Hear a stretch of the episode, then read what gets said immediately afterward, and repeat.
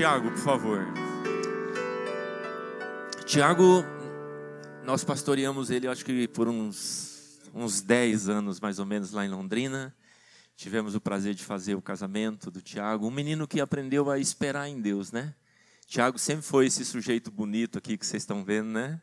Um jovem bem bem alinhado, mas muito, muito comprometido com muito comprometido com Deus. É um menino diferente no meio da sua geração.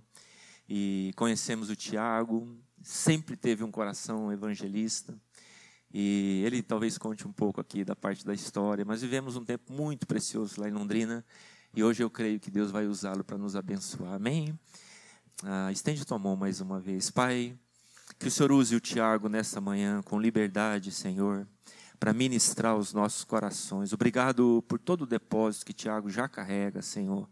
Fruto de oração, fruto do lugar secreto, fruto do tempo contigo. Abrimos o nosso coração e o nosso espírito em nome de Jesus. Amém e amém. Boa noite, igreja. Pastor, precisa pregar ainda depois de tudo que está acontecendo aqui, né? Não é mesmo? Na igreja, vocês têm pastores maravilhosos, né? Eu sou fruto é, do pastoreio deles, mais ou menos 10 anos, né? Conheço eles um pouco mais de tempo, né? Hoje eu trabalho lá na igreja Nova Aliança de Londrina, na parte administrativa, financeira da igreja. E tirando a parte do propósito do Senhor para minha vida, para estar naquele lugar, o maior responsável por me colocar nesse lugar que eu estou trabalhando há quase 15 anos, é o pastor Corsini, pastor de vocês. Obrigado, pastor. Você me enxergou no meio aos jovens e através né, das nossas conversas, uma porta se abriu. Né, e eu permaneço ali há 15 anos e eu acho que eu vou me aposentar por ali mesmo. Né, porque é um ambiente sensacional. É, eu estou muito feliz, muito alegre de poder estar no, no Cariri, né, região do Cariri, né, de poder estar aqui com vocês. Né, é lindo ver que a igreja está pequena. uma igreja lotada, uma igreja linda, uma igreja que serve. Né, vocês são reflexos dos pastores que vocês têm. Esse ministério é sensacional. Obrigado, voluntariado. Nós estamos juntos. É um ministério que faz toda a diferença para o bom andamento do culto. Deus tem me dado a graça de poder liderar, né? O voluntariado.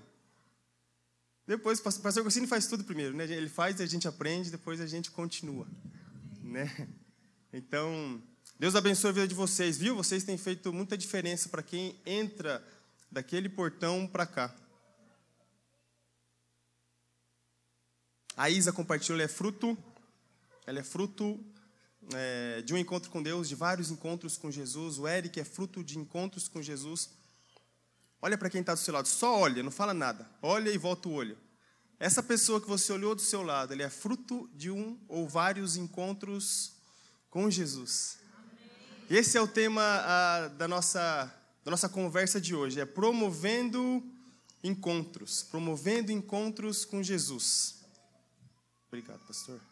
E o objetivo nessa manhã é te encorajar a viver é, aquilo que, que a Bíblia chama de grande comissão. Né, a ideia aqui é desafiar a cada um de vocês que estão aqui a olhar com os olhos de Jesus, olhar com olhos de compaixão, com olhos de amor, olhar com o coração do próprio Deus para aqueles que hoje não estão aqui. Amém? para aqueles que precisam, para aqueles que, que necessitam do mesmo amor que você tem experimentado aqui nesses dias. E a ideia é essa: eu preciso ser aquele, aquele amigo do Eric, que vai promover o encontro do Eric com Jesus, porque Jesus ele é o único que tem poder de mudar vidas, de mudar histórias. E cada um de vocês aqui é fruto disso, de encontros com Jesus. Então você precisa ser aquele que vai levar o outro a se encontrar com Jesus, porque quem pode transformar não sou eu, não é você mas é o Espírito Santo que faz a obra no coração, no coração dele. Né, e a gente vê em todo o ministério de Jesus, né, pessoas tendo encontro com ele e sendo completamente transformadas. Né, João Batista, João Batista foi uma pessoa que fez a parte dele. João Batista foi aquele, e a Bíblia fala que ele foi quem? Quem me ajuda? Aquele que preparou o caminho para Jesus. Então, João Batista preparou o caminho, Jesus ele veio, e Jesus ele fez a parte dele. Ele foi o quê? O, fala comigo, Salvador. Jesus, então, ele foi o Salvador do mundo, ele é o Salvador do mundo. E qual é a minha parte? João Batista fez a parte dele, Jesus andou na terra pelos seus 33 anos e pouquinho, fazendo a parte dele. Qual que é a minha parte? Fala comigo assim, a minha parte é promover o encontro daquele que precisa do amor de Deus com Jesus. Amém?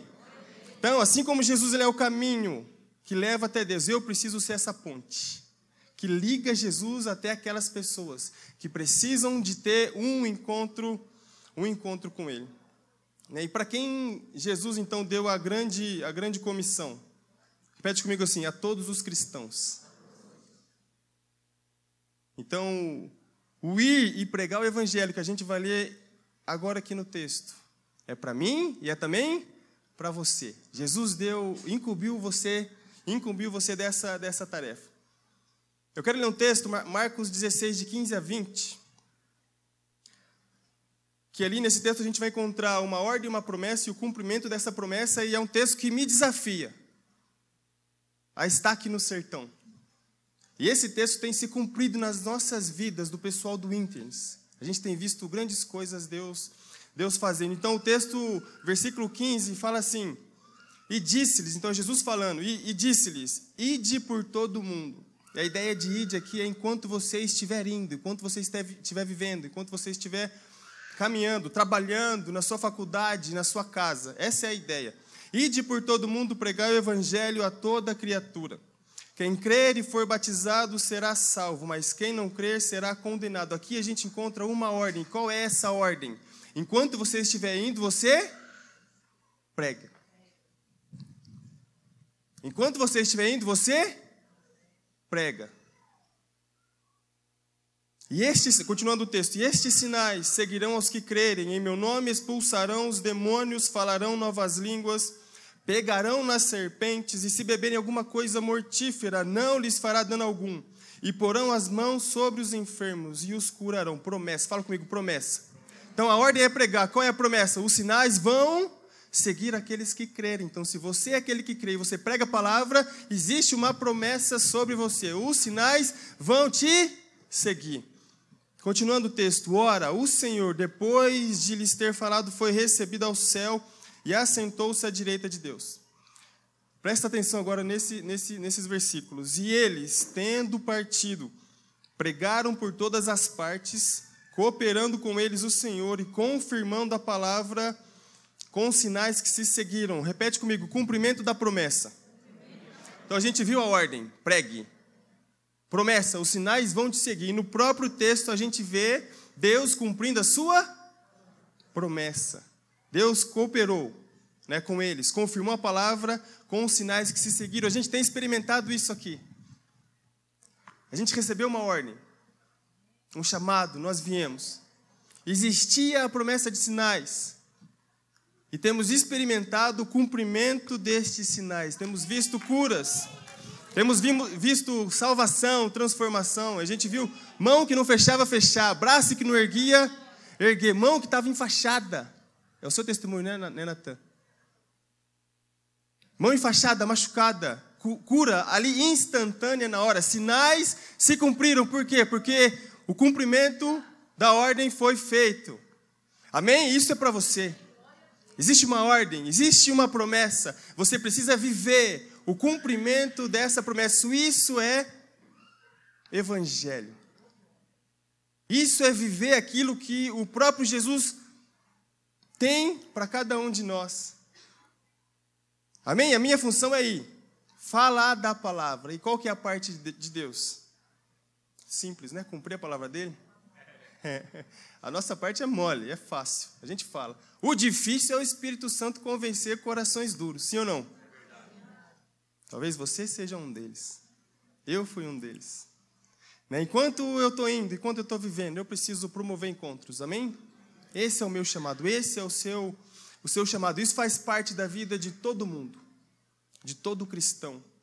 Né? Então, somos chamados a sermos cooperadores com Cristo. E em Timóteo fala que o desejo de Deus é que todos sejam salvos. Amém? A gente sabe, vamos ser realistas, nem todos serão salvos. Mas qual é o desejo de Deus? Todos vão ser salvos. Então não espera você sentir alguma coisa para compartilhar sobre Jesus. Você olha para aquele que não conhece a Deus, você não precisa ter um impulso do Espírito Santo para falar com ele, porque o desejo de Deus é que aquela pessoa seja salva. Amém? Muitas vezes você vai sentir esse impulso, mas nem sempre você precisa sentir isso daí. Tá bom? Eu quero uh, abordar três pontos com vocês, a partir de uma pergunta: Como então eu posso promover encontros com Jesus? Pensa um pouquinho. Como eu posso promover encontros com Jesus? Eu quero conversar com vocês sobre propósito eterno, sobre missão e sobre papel na missão. Amém? Propósito eterno, missão e papel na missão. Ponto número um é desfrutando do jardim.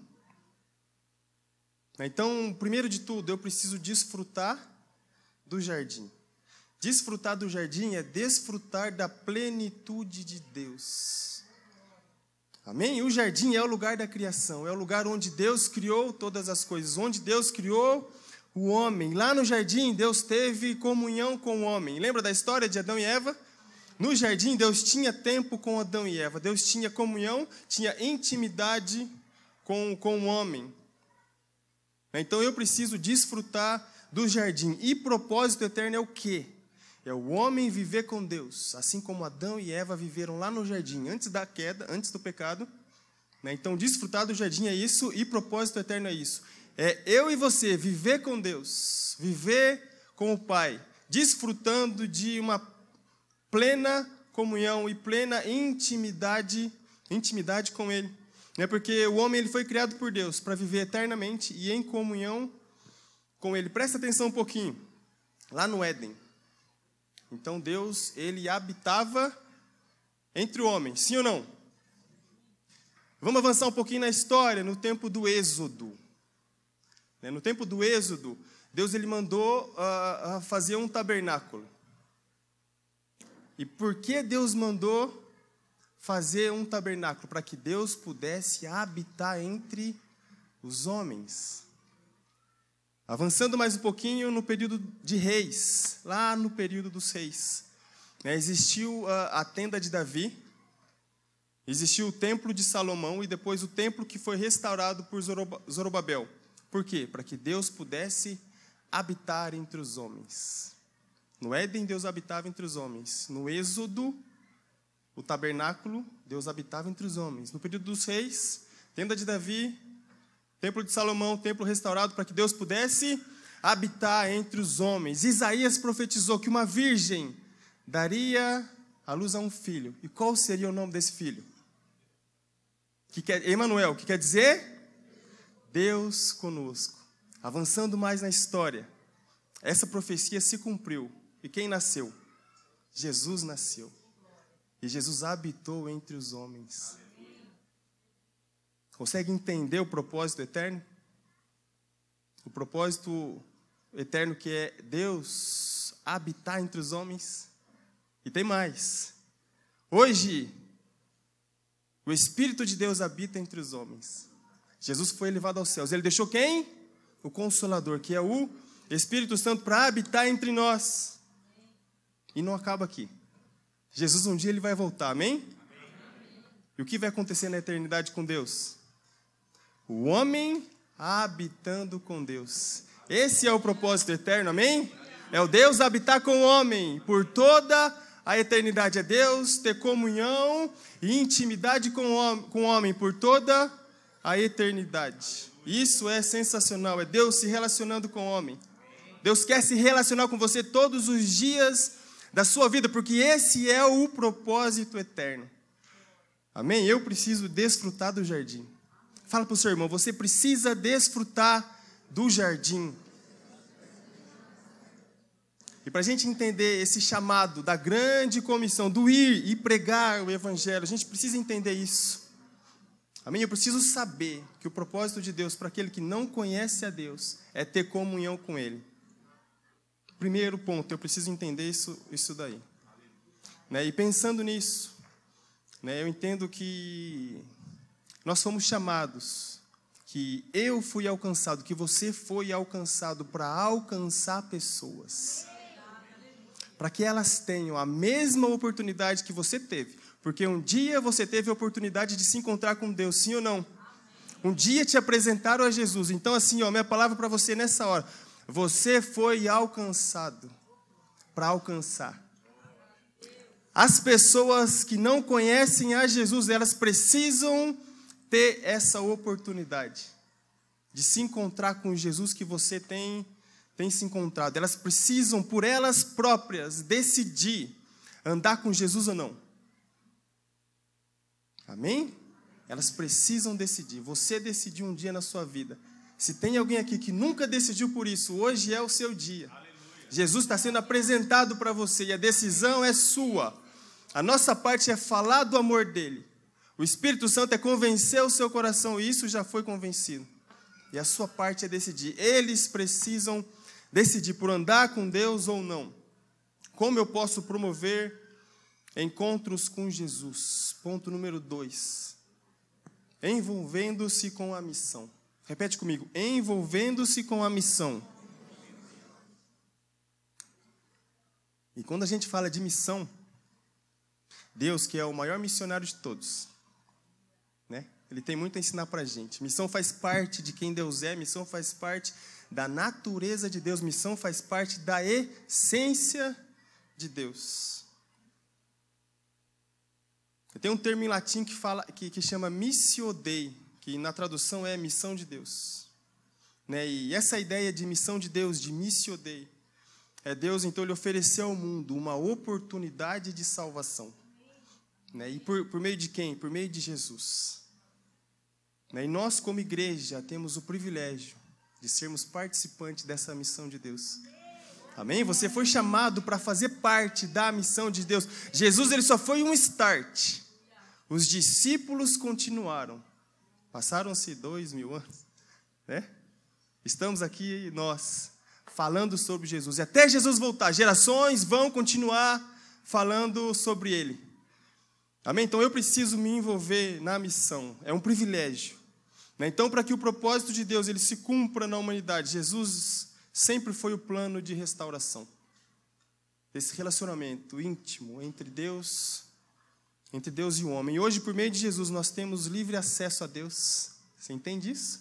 Jesus ele é o novo e vivo caminho que te leva até até Deus, e um Deus que você pode através de Jesus chamar de pai. Então, se o propósito do relacionamento entre Deus e o homem ele é eterno, pensa comigo. Se o propósito do relacionamento entre Deus e o homem ele é eterno, a salvação é o que então? O início.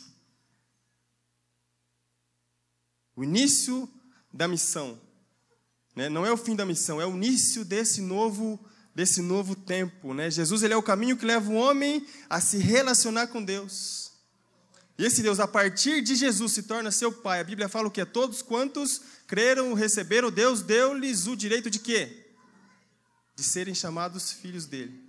Deus, então, a partir de Jesus, de um encontro com Jesus, a criatura se torna filha. E quem não quer chamar Deus de pai? O caminho passa por Jesus. É, João 3,16 clássico, versículo 17 também. Porque Deus amou o mundo. Vocês conseguem falar comigo? Vamos juntos? Porque Deus de tal maneira que deu que nele crê, não, mas aleluia. Versículo 17: Deus enviou seu filho ao mundo, não para condenar o mundo, mas para salvá-lo por meio dele. Então, a gente enxerga duas coisas aqui. Primeiro, Deus amou. Depois Deus enviou. Enviou Jesus ao mundo. Deus amou e Deus enviou. O amor ele precisa de uma ação. Deus amou. Qual foi a ação de Deus? Seu único filho foi enviado. Amém? Resumidamente, essa é a missão de Deus. De forma resumida. Então, a gente está falando de quê? De se envolver na missão. E mais uma vez eu quero citar João Batista, que foi um cara extraordinário, fora da curva, fora do comum. Né? Romanos 10, 14. Como, pois, invocarão aquele em quem não creram? E como crerão naquele de quem não ouviram falar? E como ouvirão se não houver quem pregue? Cada cristão foi chamado para manifestar Jesus na sua vida, para transbordar o amor de Deus, para exalar o bom, bom perfume de Cristo, né? João Batista foi o último profeta da antiga, da antiga aliança. Ele pregou arrependimento, pessoas se converteram. João Batista ele era intencional, ele vivia a missão de Deus. João Batista ele chamou a atenção das pessoas para que elas pudessem ter um encontro com Deus. Amém? Então eu preciso ser aquele que chama a atenção das pessoas para que as pessoas conheçam a Jesus e através do conhecimento de Jesus elas tenham um encontro com Ele. Amém? Não esquece disso. Você precisa ser aquele que vai chamar a atenção das pessoas para que elas tenham um encontro. Você precisa ser aquele que vai promover o encontro de Jesus com aquela pessoa. E você precisa crer na ação do Espírito Santo sobre a vida sobre a vida dela, porque como as pessoas vão crer naquele de, que ela, de quem elas não ouviram falar.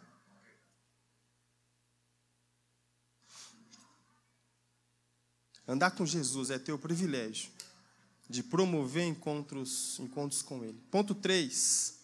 Como eu posso promover encontros com Jesus? Pensa nisso mais uma vez. Como você pode promover encontros, encontros com Jesus? Entendendo o meu papel e vivendo o meu propósito. Entendendo o meu papel e vivendo o meu propósito. Tem uma frase de um jogador de basquete tem alguém aqui que gosta de basquete? O David diz que gosta. Mais alguém? né? O nome dele é Stephen Curry. Né? Ele é bem famoso. Né? É, o, é, o, é o maior recordista, é o recordista de bolas de três pontos em toda a história da NBA. Ele tem uma frase que fala assim: ó, cada jogo é uma oportunidade de estar em um grande palco e ser uma testemunha de Cristo. Quando eu piso no chão, as pessoas devem saber quem eu represento em quem eu acredito. Então, essa frase mostra o entendimento de papel e propósito. Ele sabe por que ele está ali naquela quadra. Você precisa ter esse entendimento. Por que você está no colégio, adolescentes? Jovens, por que vocês estão nas faculdades? Adultos, por que vocês estão trabalhando naquele lugar? Você precisa promover encontros por onde você passar. Amém?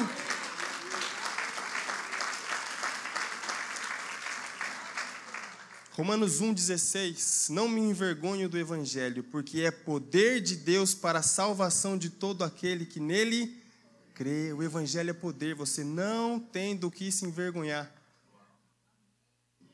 O Evangelho ele fala da pessoa de Jesus, aquele que veio salvar o mundo. Jesus é o único que pode te colocar e pode colocar aquele que não conhece a Ele para ter comunhão, intimidade, intimidade com o Pai. Né? João 17, 18, 20 fala assim: Assim como tu me enviaste, é Jesus falando, uma oração que ele fez ali no Getsemane. Né? Assim como tu me enviaste ao mundo, eu os envio ao mundo. Eu me entrego como sacrifício santo por eles, para que sejam consagrados na verdade. Não te peço apenas por estes discípulos, mas também por todos que crerão em mim por meio da mensagem dele. Você consegue enxergar a oração de Jesus? Não foi só por aqueles discípulos? Naquela hora, Jesus visualizou você sentado nesse banco. Dia 23 de outubro de 2022. E Jesus fala para você nessa hora que a oração dele no Getsemane, ele te enxergou. Por quê? Porque a mensagem dos discípulos chegaram até a gente, sim ou não? Fruto da oração de Jesus. A gente só pode falar sobre ele hoje, porque lá no Getsemane, no momento talvez um dos mais difíceis da vida de Jesus, ele orou por nós. Porque ele orou pelos discípulos e que a mensagem chegasse até, até a gente. Pessoal do louvor, por favor, se quiser vindo aqui. Né? Então Deus ele enviou Jesus para uma missão, o de pregar o reino e oferecer ao mundo a restauração do relacionamento com Ele. E agora essa é a nossa missão. Eu preciso entender o meu papel, onde eu estou plantado, sobre o que eu estou fazendo. E eu preciso viver esse propósito. Eu tenho, teria muitas outras coisas para compartilhar. Muitas outras coisas para compartilhar nessa hora. Né? Jesus ele, ele, ele diz que o Espírito do Senhor estava sobre ele. E se o Espírito do Senhor estava sobre ele, e ele nos enviou, o Espírito do Senhor está sobre nós. Existe uma capacitação sobrenatural sobre a sua vida para compartilhar, para espalhar a notícia para aqueles que não conhecem a Jesus. E nós temos experimentado isso nesses dias íntegros, amém?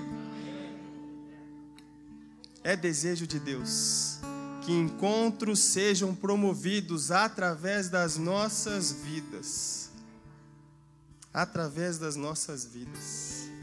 Isso é tremendo. Eu teria muitas histórias, muitas histórias da Bíblia pessoal para compartilhar, para compartilhar com vocês. Mas eu sei, eu já sei o que o Espírito Santo está fazendo no coração de cada um. Eu creio num chamado, numa vocação que o Espírito Santo ele está soprando na tua vida. Se você tem dúvida, o Espírito Santo está falando com você nessa hora.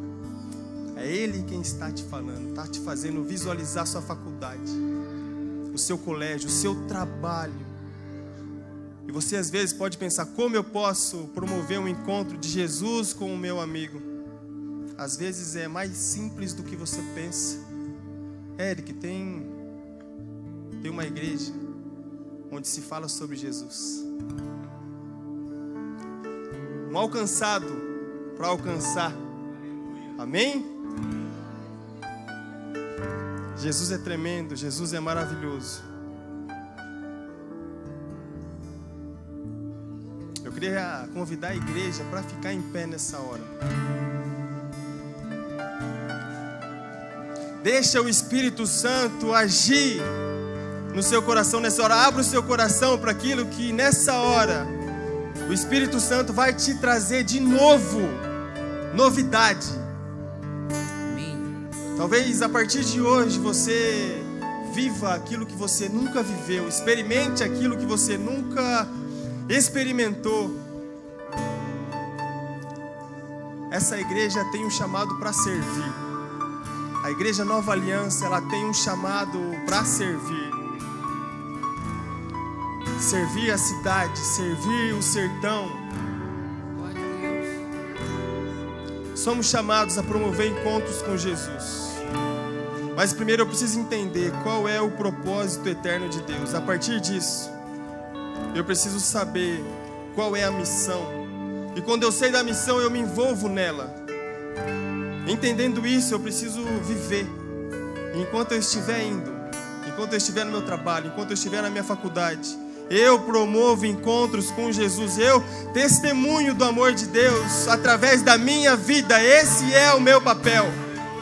É para isso que você foi chamado aqui na terra para promover encontros, para promover oportunidades para que aqueles que não conhecem a Jesus tenham a mesma oportunidade que você teve. Feche os seus olhos nessa hora. Feche os seus olhos nessa hora e ouça essa canção. Se você souber cantar essa canção, cante e ouça aquilo que o Espírito Santo está falando individualmente e de forma personalizada com você. É para você essa palavra, de maneira individual. O agir do Espírito nessa hora é individual, não é para o meu irmão do lado, é para mim. Transforma